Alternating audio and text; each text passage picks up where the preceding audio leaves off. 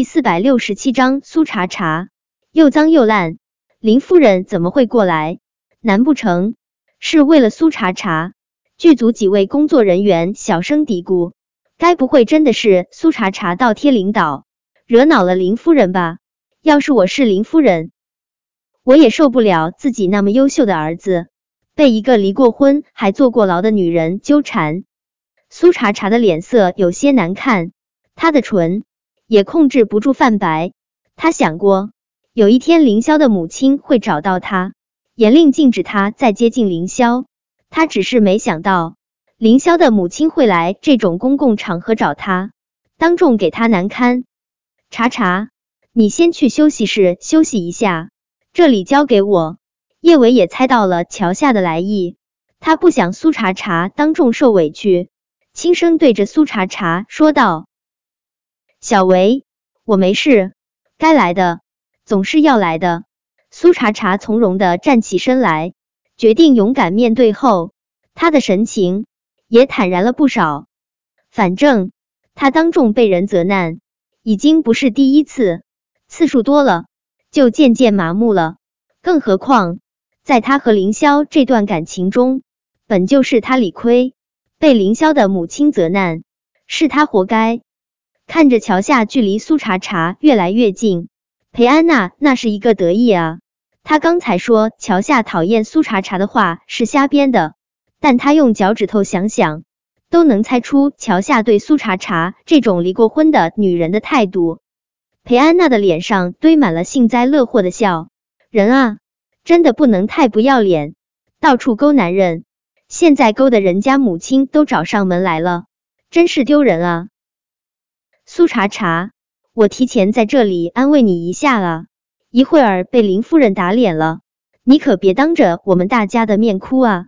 要哭，躲角落偷偷哭去，当着我们大家的面哭，我们怕陪你一起丢人。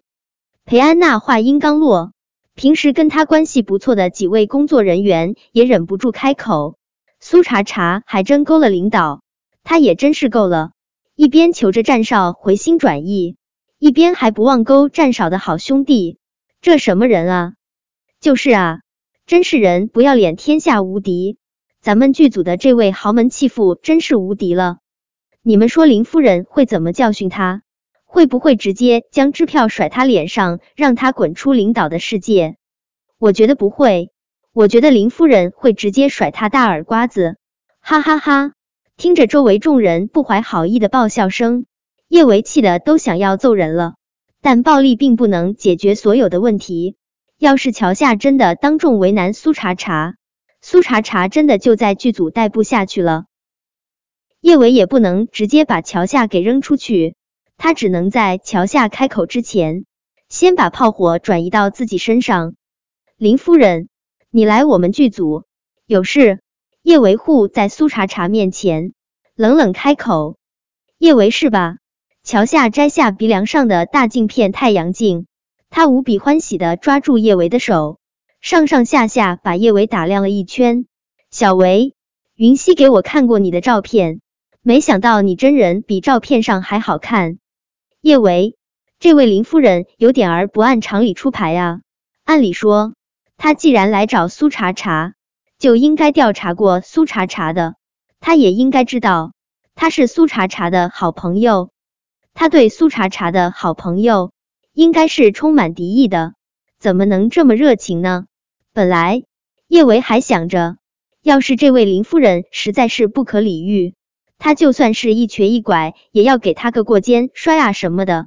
可伸手不打笑脸人，乔夏对他笑得这么灿烂，他还真无法对他使用暴力。乔夏热情的对着叶维笑了一会儿，连忙放开了叶维的手。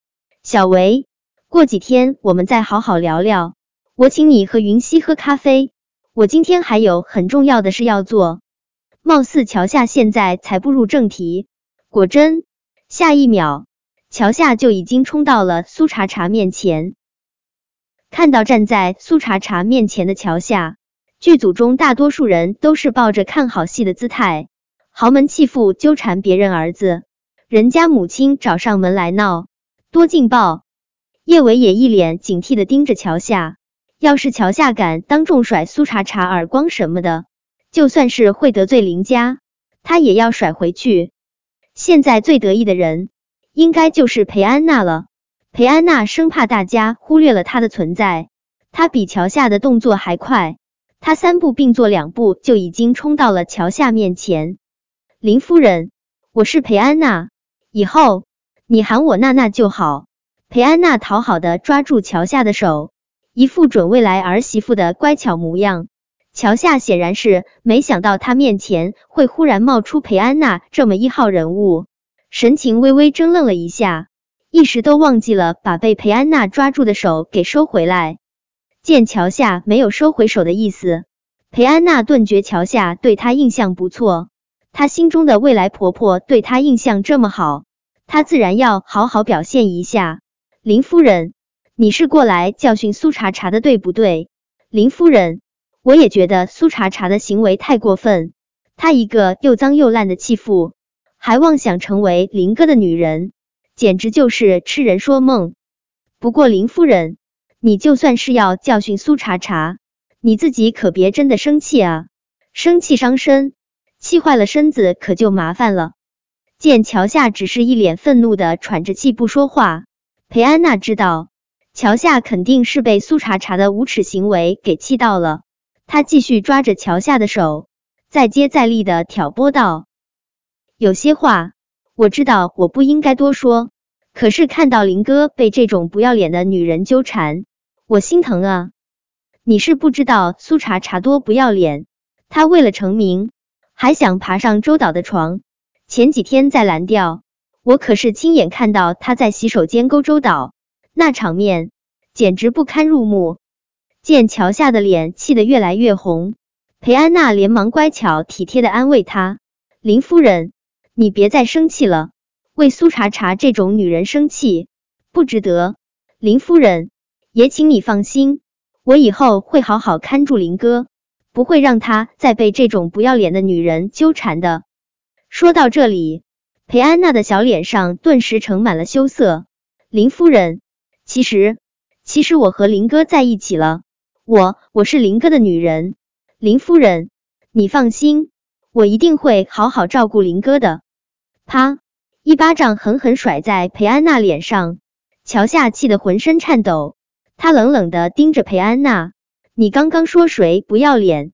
你说谁又脏又烂？有胆你再给我说一遍！”本章播讲完毕。想提前阅读电子书内容的听友。请关注微信公众号“万月斋”，并在公众号回复数字零零幺即可。